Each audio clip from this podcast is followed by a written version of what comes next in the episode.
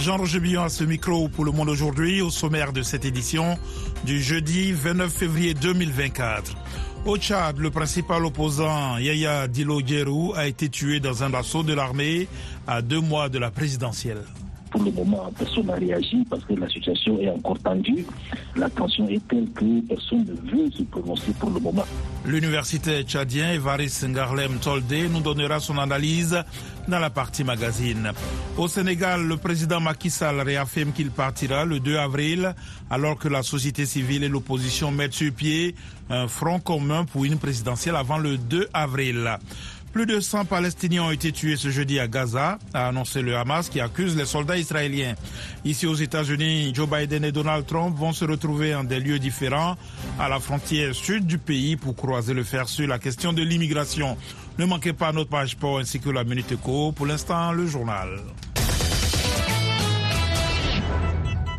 Le chef de l'opposition tchadienne Yaya Dilo a été tué ce mercredi lors d'un échange de tirs avec les forces de sécurité, a déclaré le procureur Oumar Mahamat Kedela. Et lors d'une conférence de presse, le calme est revenu dans les rues de N'Djamena ce jeudi après des tirs nourris hier près du siège du Parti socialiste sans frontières et des affrontements meurtriers le même jour après des locaux, près des locaux de l'Agence nationale de sécurité.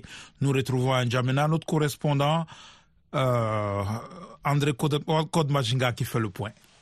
Oui, vous venez d'annoncer, euh, le procureur de la République euh, a accusé Yaya d'être à la tête d'une dizaine de véhicules euh, dont les occupants sont tous armés, qui a tenté donc de récupérer le véhicule de son militant Terap, qui serait considéré comme principal suspect de la tentative d'assassinat du président de la Cour suprême la semaine dernière. Et donc, après avoir échoué de récupérer donc le véhicule de son militant au niveau du palais de justice. Euh, le procureur l'accuse également d'avoir tenté d'extirper donc euh, euh, son militant qui serait blessé et admis à l'hôpital La Renaissance de Djamena. là encore, il a échoué et donc c'est comme ça qu'il a continué donc avec son groupe à l'Agence nationale de sécurité de l'État. Comme ça qu'hier, il y avait eu donc un tir nourri et c'est dans cette situation qu'il y a Dilo euh, trouverait la mort, selon le président, selon euh, le procureur de la République euh, le tribunal de grande instance de N'Djamena. Les faits sont suffisamment graves. Y a-t-il des réactions de la part de l'opposition tchadienne? Non, l'opposition tchadienne n'a pas encore réagi. Sinon, un opposant que je viens donc de Jean cet après-midi, donc il était dans le cortège qui accompagnait le corps de Yaya Dilo pour l'inhumation. Il disait que l'heure est encore euh, à l'inhumation de leur collègue. Et donc c'est à partir de demain ou euh, les heures qui suivent qu'ils vont réagir, mais seulement mais s'il y a euh, une réaction au milieu politique, c'est la réaction du secrétaire général du mouvement patriotique du salut, Mohamed Zen Bada, qui a condamné donc euh, cette attaque qui a causé assez de pertes en vie humaines et qualifie dans ce cas d'une rébellion en pleine capitale et apporte donc son soutien au président de la transition actuelle. Et un peu avant, le ministre, avant euh, le secrétaire général du MPS, il y a le ministre de la Communication, porte-parole du gouvernement également, qui euh, est monté au créneau pour euh, qualifier cet acte également de mépris total euh, pour les institutions de la République, de la justice et même euh, un mépris total pour le peuple tchadien. Et Aberman Koulamala qui informe que l'ordre a été rétabli et qu'il invite donc la population à vaquer normalement à ses occupations. André Kodmajinga, correspondant VO Afrique, il y a des réactions ce soir de la part de la classe politique, réaction du PSF le parti de Gérou qui parle d'assassinat. Il est mort assassiné par la garde républicaine. La garde présidentielle a jugé Varis Gabnon, le porte-parole du Parti socialiste sans frontières de M. Dilo. Ça ne peut être qu'un assassinat programmé, a renchéri Rakis Ahmad, chef du parti pour le renouveau démocratique du Tchad. Mas Kemboye, porte-parole de la deuxième plateforme de l'opposition CGAP, a également accusé la jeune dirigée par le président de transition, le général Mahamat Idriss Déby Itno, d'avoir fait assassiner M. Dilo. Au Sénégal, un collectif citoyen a annoncé la création d'un front commun avec l'opposition politique. Le président Macky Sall a réitéré son intention de partir à la fin de son mandat le 2 avril. Claire Morin-Gibou. La plateforme Préservons notre élection rejoint le front des candidats retenus à l'élection présidentielle qui regroupe 16 des 19 candidats, la coalition d'opposition F24 et le Front pour la défense de la démocratie. Ils affirment vouloir mener des actions collectives en synergie pour éviter la dispersion des forces qui luttent contre ce qu'ils appellent le coup d'État en cours. Plus tôt ce matin, le président Macky Sall a réaffirmé qu'il partirait le 2 avril et que la date de son départ reste absolument ferme. Les conclusions d'un dialogue national organisé ont recommandé que l'élection présidentielle se tienne le 2 juin, soit deux mois après la fin officielle de son mandat, et que le président puisse rester en fonction jusqu'à l'installation de son successeur. Le chef de l'État a indiqué hier, au cours d'un conseil des ministres, qu'il allait demander l'avis du Conseil constitutionnel. Un renvoi du scrutin au 2 juin et un départ du président Sall le 2 avril ouvrirait la voie à une situation inédite et à un vide juridique au regard de la Constitution, qui ne prévoit pas ce cas de figure. Un nouveau, un nouveau drame de l'émigration clandestine à destination de l'Europe a fait au moins 24 morts en mer dans le nord du Sénégal, selon un bilan actualisé et communiqué aujourd'hui par le gouverneur de la région de Saint-Louis. Des témoignages ont fait état de 200, voire plus de 300 personnes dans le bateau, mais le gouverneur a incité à la prudence devant ces chiffres. VOA Afrique, à Washington, vous êtes à l'écoute du monde aujourd'hui. L'actualité hors du continent, des soldats israéliens disant euh, se sentant menacés ont tiré à balles réelles sur des Palestiniens lors d'une distribution d'aide humanitaire qui a tourné au chaos dans le nord de la bande de Gaza. Le ministère de la Santé du Hamas fait état de 104 morts, accusant les forces israéliennes d'être responsables de ce bilan. Yacouba Oudraougou. Des sources israéliennes ont confirmé des tirs sur la foule, mais rejeté leur responsabilité dans la lourdeur de ce bilan. L'armée israélienne évoque des décès liés à des personnes piétinées par la foule. La vie quitte Gaza à une vitesse terrifiante, s'est indigné le chef des affaires humanitaires de l'ONU, Martin Griffiths. L'ONU estime que 2,2 millions de personnes sont menacées de famine, en particulier dans le nord de Gaza où les destructions, les combats et pillages rendent presque impossible l'acheminement de l'aide humanitaire. Selon l'agence de l'ONU pour les réfugiés palestiniens, un peu plus de 2300 camions d'aide sont entrés dans la bande de Gaza au mois de février, une baisse d'environ 50% par rapport à janvier et une moyenne quotidienne de quelques 82 camions par jour. D'après l'ONU, environ 500 camions entrent en moyenne quotidiennement dans la bande de Gaza. Les États-Unis disent examiner des versions contradictoires de la tuerie selon le président Joe Biden.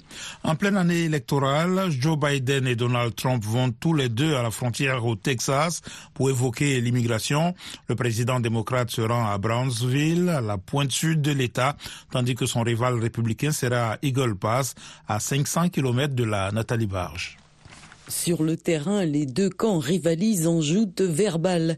L'équipe de campagne de Trump a déclaré que celle de Biden envoie le président à la frontière le même jour que leur candidat parce qu'ils savent qu'il est en train de perdre de manière considérable. Avant sa visite, M. Biden avait lancé sur un ton sarcastique ne pas savoir que son bon copain s'y rendait aussi. Donald Trump accuse Joe Biden d'être à l'origine d'une crise migratoire. La Maison-Blanche affirme de son côté que le Parti républicain sabote délibérément toute tentative de compromis sur la question. Monsieur Trump assure que l'expulsion de migrants illégaux constituera l'une de ses priorités s'il est réélu. L'ex-président a usé de son influence auprès des élus républicains au Congrès pour bloquer un texte de réforme migratoire. Affirmant que ces derniers ont rejeté la loi pour des raisons politiciennes, la porte-parole de la Maison-Blanche, Karine Jean-Pierre, indiquait que Joe Biden veut souligner la nécessité pour le Congrès d'adopter une loi sur l'immigration négociée par des membres des deux partis. Le gouverneur républicain du Texas, Greg Abbott, accuse l'administration Biden de permettre une invasion de migrants illégaux à la frontière sud. Son État a multiplié les mesures pour contrer l'immigration clandestine et envoyer des milliers de migrants vers des villes dites sanctuaires comme San Francisco, Chicago ou New York. Et la Cour suprême des États-Unis a accepté ce mercredi de statuer sur l'immunité pénale dont Donald Trump affirme bénéficier pour éviter un procès sur sa tentative d'annulation des résultats de l'élection présidentielle de 2020. Les juges de la Cour suprême ont suspendu la décision rendue au début du mois par la Cour d'appel fédérale du district de Columbia qui a considéré qu'aucun ancien président ne pouvait se prévaloir d'une immunité absolue. Voilà pour le journal, vous suivez VOA Afrique. À présent, la minute éco avec Eric Manirakiza. Les autorités ivoiriennes poursuivent l'opération d'assainissement ciblant les zones d'habitat précaires et les bidonvilles d'Abidjan. Les habitants doivent vider rapidement leurs maisons avant leur démolition. Le gouverneur du Grand Abidjan a lancé des opérations de déguerpissement sur 176 sites en prévision de la saison des pluies pour éviter les pertes humaines et les dégâts matériels causés par les inondations et les glissements de terrain. Cependant, tous les sites ne seront pas démolis systématiquement. Lors d'une réunion du G20 à Sao Paulo, le Brésil a plaidé pour une nouvelle mondialisation mettant l'accent sur la réduction des inégalités. L'un des objectifs vise à obtenir des signaux positifs sur la réduction de la dette des pays pauvres et la mise en place d'une taxation internationale des super riches. De même, la France a exprimé son souhait d'accélérer les négociations internationales pour instaurer une taxation minimale des milliardaires.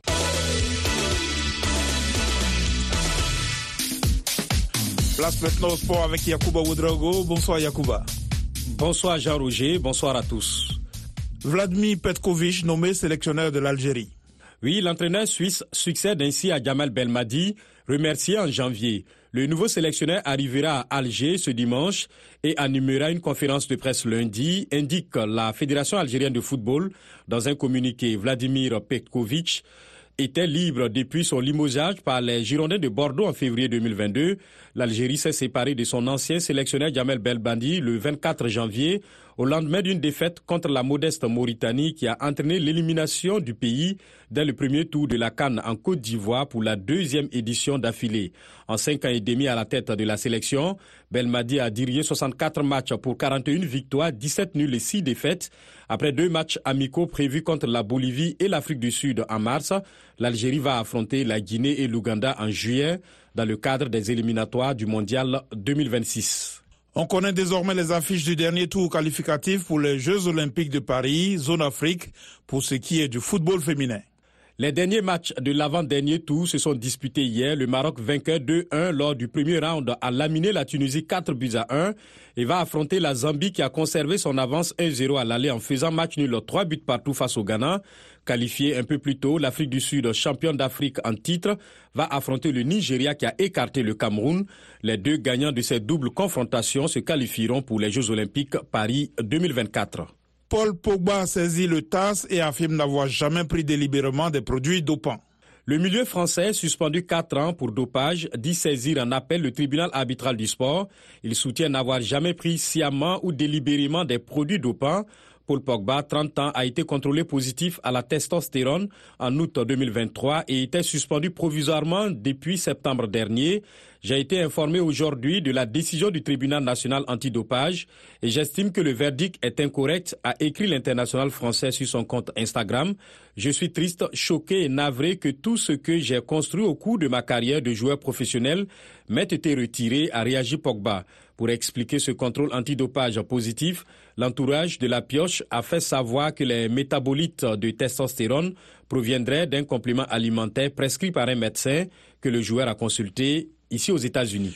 Ici en NBA, les Lakers remportent le derby de Los Angeles.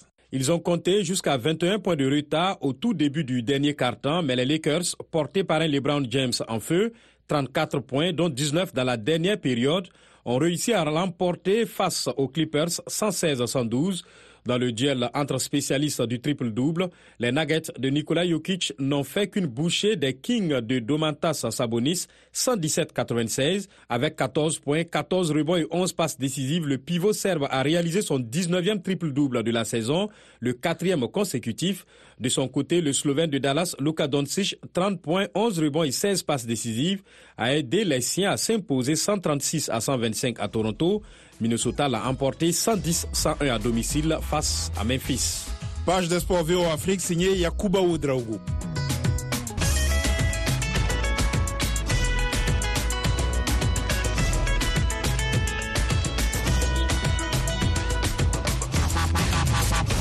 Le Monde aujourd'hui, VOA Afrique.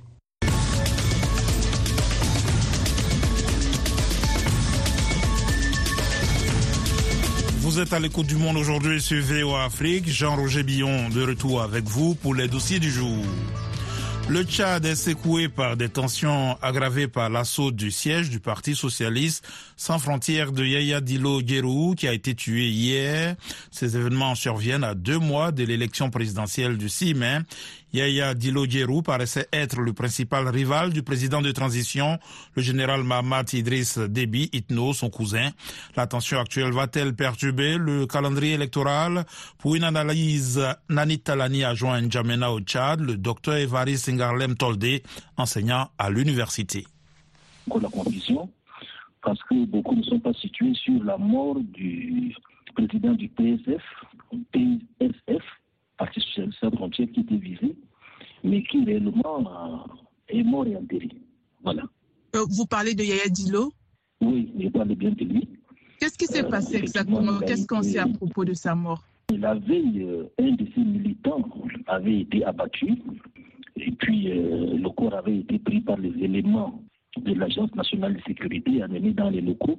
Et c'est dans l'enceinte même du local de l'ANS que les frères et amis du défunt ont réagi. Il a été abattu avec quelques-uns de ses proches, il paraît même avec un de ses enfants, une fois de plus. Un de ses fils aussi se trouverait la mort à ses côtés. Comment la classe euh, politique tchadienne réagit-elle à la mort de Yaya Dilo Mais jusqu'à là, ni le gouvernement, ni la classe politique, ni la société civile euh, n'a réagi. Surtout qu'officiellement, on n'a pas encore annoncé la mort de Yaya Dilo. Pour le moment, personne n'a réagi parce que la situation est encore tendue.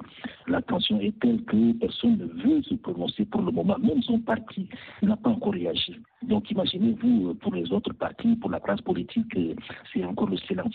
Est-ce que tout ceci ne risque pas de perturber le calendrier électoral qui doit commencer le 6 mai?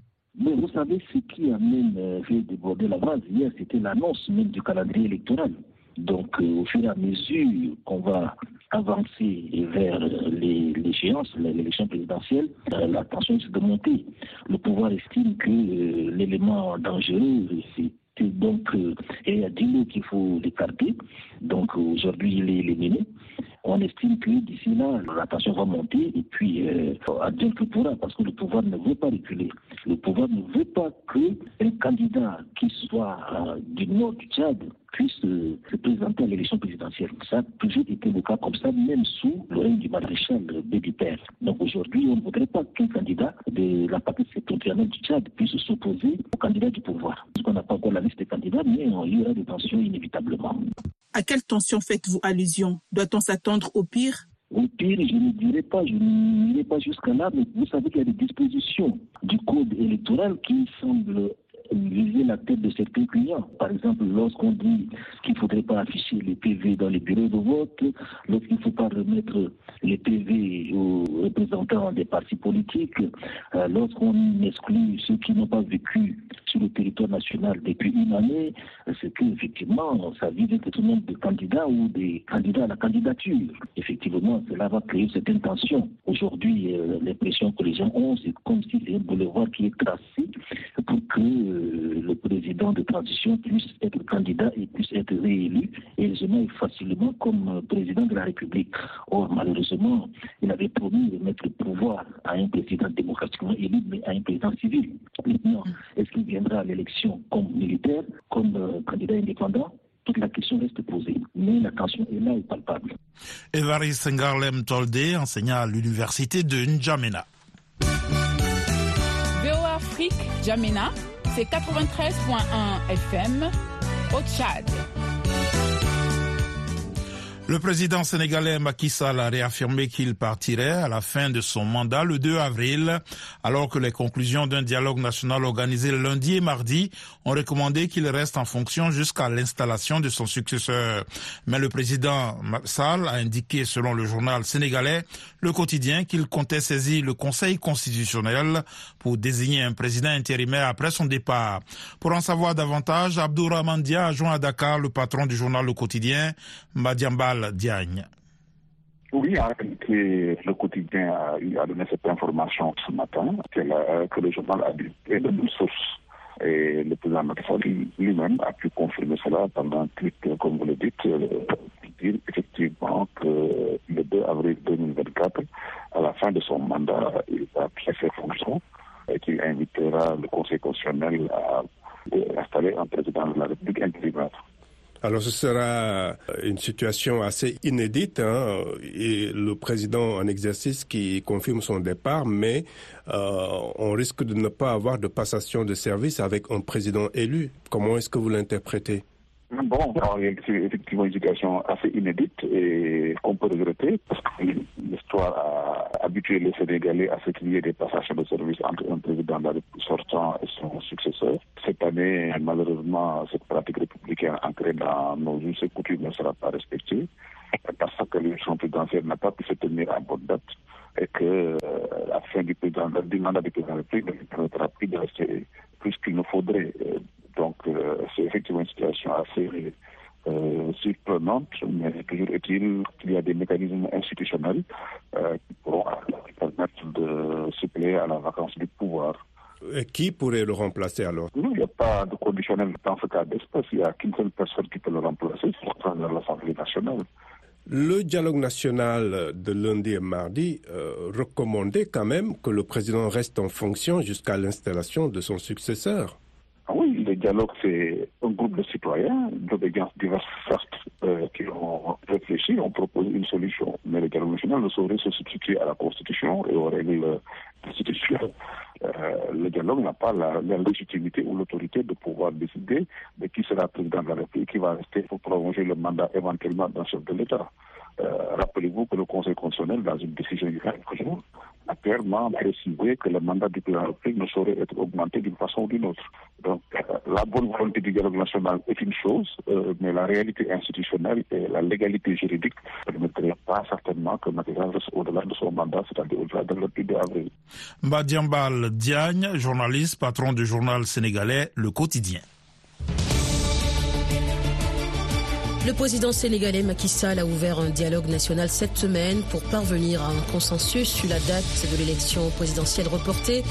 17 des 19 candidats retenus en janvier par le Conseil constitutionnel ont boycotté la discussion. Macky Sall a annoncé un projet de loi d'amnistie qui visera les faits survenus au cours des troubles survenus depuis 2021. Comment percevez-vous l'initiative du président sénégalais? Pensez-vous que ce dialogue pourrait aboutir à un consensus durable pour un processus électoral apaisé? Rendez-vous ce jeudi à 19h temps universel sur VOA Afrique et voaafrique.com en rediffusion samedi et dimanche. Le fleuve Niger est le véritable pilier de l'économie du Mali, dépourvu de côtes maritimes. Il traverse les villes de Koulikoro, Ségou, Mopti et Tombouctou, contribuant de manière significative au développement local. Cependant, l'ensablement représente un défi majeur pour la navigation sur le fleuve, comme le souligne ce reportage de Tidiani Oudraogo pour VOA Afrique. Nous sommes sur les berges du fleuve Niger à Ségou. Des centaines de pirogues sont alignées dans les ports. Ici, la voie fluviale est le seul moyen pour se rendre d'un village à un autre. Nous avons emprunté ces bacs multifonctionnels pour se rendre dans le village de Koula. Après quelques temps d'hésitation, Sita Koulibaly décide de nous parler en cours de voyage. Les matins, j'achète le charbon et le bois de chauffe pour ensuite revendre à Ségou. J'emprunte le bac tous les jours pour traverser les fleuves. Communément appelé Bas à Mandeng, le Niger est le troisième fleuve en Afrique après les fleuves Nil et Congo. Au Mali, il traverse plusieurs villes et villages. Je suis un pêcheur sur le fleuve. Selon ce qu'on nous a dit, le fleuve vient de Bamako, Koulikoro jusqu'à Tombouctou. L'élevage, la pêche, l'irrigation et la navigation sont entre autres activités qui sont menées sur ces cours d'eau. Ces berges servent de jardinage pour les populations riveraines, comme Aïcha Tabouare. J'emprunte les pirogues pour vendre mes légumes dans les foires. Je gagne ma vie dans cette activité depuis des années. Avec une longueur d'environ 4200 km, le fleuve Niger est une source de vie pour une grande partie de la région du Sahel.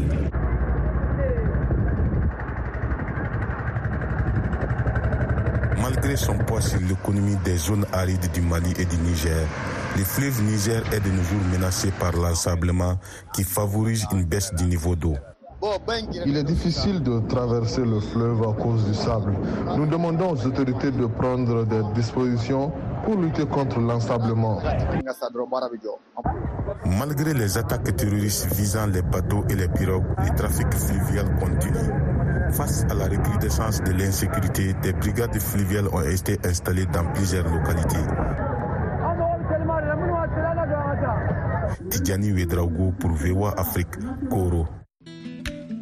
VOA Afrique, 24 heures sur 24 à Bamako, au Mali, sur 102 FM. Parlons à présent de sport et d'économie en Afrique. L'Afrique est le berceau d'athlètes de classe mondiale qui jouent un rôle essentiel dans la création de richesses mondiales. Yakuba Ouedraogo a reçu dans nos studios Will Mbiakop, expert en économie du sport et président de l'African Sport and Creative Institute, auteur d'un ouvrage intitulé L'industrie du sport sur le continent. Donc il m'a semblé important de, de, de, de, créer un ouvrage dans lequel les gens, les acteurs de l'écosystème vont venir euh, chercher, trouver de l'information. Parce que la première chose qui freine le développement de l'économie du sport en Afrique, c'est la data. On a besoin de comprendre qui consomme le sport, comment il le consomme, où, quels sont les niveaux d'investissement qui sont réalisés, quels sont les niveaux d'investissement qui sont nécessaires? Quelle économie on peut réaliser lorsque les gens pratiquent le sport au niveau du ministère de la Santé? Donc c'est plein de questions comme ça qui font que je me suis dit non, il faut absolument rassembler les différentes personnalités qu'on a sur le continent, leur donner la parole, les experts de l'écosystème, mais également les experts de l'économie africaine. Donc c'est comme ça qu'on nous, sommes allés voir les différents acteurs, plus de 500 dans l'écosystème, mais également des, superstars, comme je les appelle, ou nos, grands du continent. Je pense notamment euh, à Maktar Diop, qui est le patron de, la SFI, ou euh, Société Financière Internationale, ou euh, AFC en, anglais. Je pense à Tidiane Thiam. Je pense également à Didier Drogba, pour en citer quelques-uns, qui nous ont donné, apporté leur lumière sur les challenges du continent, mais surtout les opportunités. Qu'est-ce qu'on trouve à l'intérieur? Ben, On trouve 458 pages de contenu. Euh, c'est 10 chapitres, 8 case studies, donc des études de cas, des success stories complètement africaines. Des exemples des success stories Absolument. De qui, par exemple, dans le livre ben, Je pense, par exemple, euh, à, la demoiselle qui est sur la couverture. C'est Navalayo Sambo qui a créé euh, sa marque dans le retail, donc sa marque de sport qui s'appelle Enda. Enda Athletic parce qu'elle elle est kenyane, elle voit les grands Kenyans courir et à chaque fois qu'ils portent des marques, c'est pas des marques kenyanes. Donc elle a dit ben voilà, moi je veux créer ma marque et c'est une super success story parce que euh, ça part de marché la plus grande et actuellement aux États-Unis. Donc voilà, ça c'est un, joli exemple. Un exemple aussi à l'international, peut-être, c'est euh, Nike, donc la marque américaine, qui a fait une des plus, de ses plus grosses ventes de l'histoire des maillots nationaux avec l'équipe du Nigeria. Parce qu'elle a changé le design, elle a mis en valeur les traditions, les couleurs, les motifs traditionnels du Nigeria. Donc euh, les, ventes ont été extraordinaires. Donc voilà quelques, quelques exemples qu'on met en avant. Ensuite, dans le chapitre 4, c'est là où on va sous le barba. Vous savez, la tradition en Afrique euh, centrale, en Afrique de l'Ouest. À la recherche de la sagesse. Voilà. Et donc, dans la recherche de la sagesse, on a, on a 10 personnalités du continent qui nous parlent de différents aspects de l'économie. Donc, l'investissement, donc je parlais de, de Tidiane Thiam euh, tout à l'heure, les athlètes, donc le développement de talent avec Didier Drogba, mais également la gouvernance, euh, les, politiques publiques. Je pense à Vera Songwe qui a, mené pendant euh, des années euh, UNECA. Donc on a la chance d'avoir différentes personnalités. On parle également d'éducation avec Hicham El Abti, le patron de l'université Mohamed VI Polytechnique au Maroc. Donc différentes personnalités qui apportent leur lumière et viennent avec des propositions innovantes pour vraiment développer l'écosystème du sport en Afrique. Willem Biakop, expert en économie du sport et président de l'African Sport and Creative Institute. Le monde aujourd'hui, c'est la fin de cette édition. Réalisation Joselle Morissin. Je vous souhaite une excellente soirée à l'écoute de nos programmes.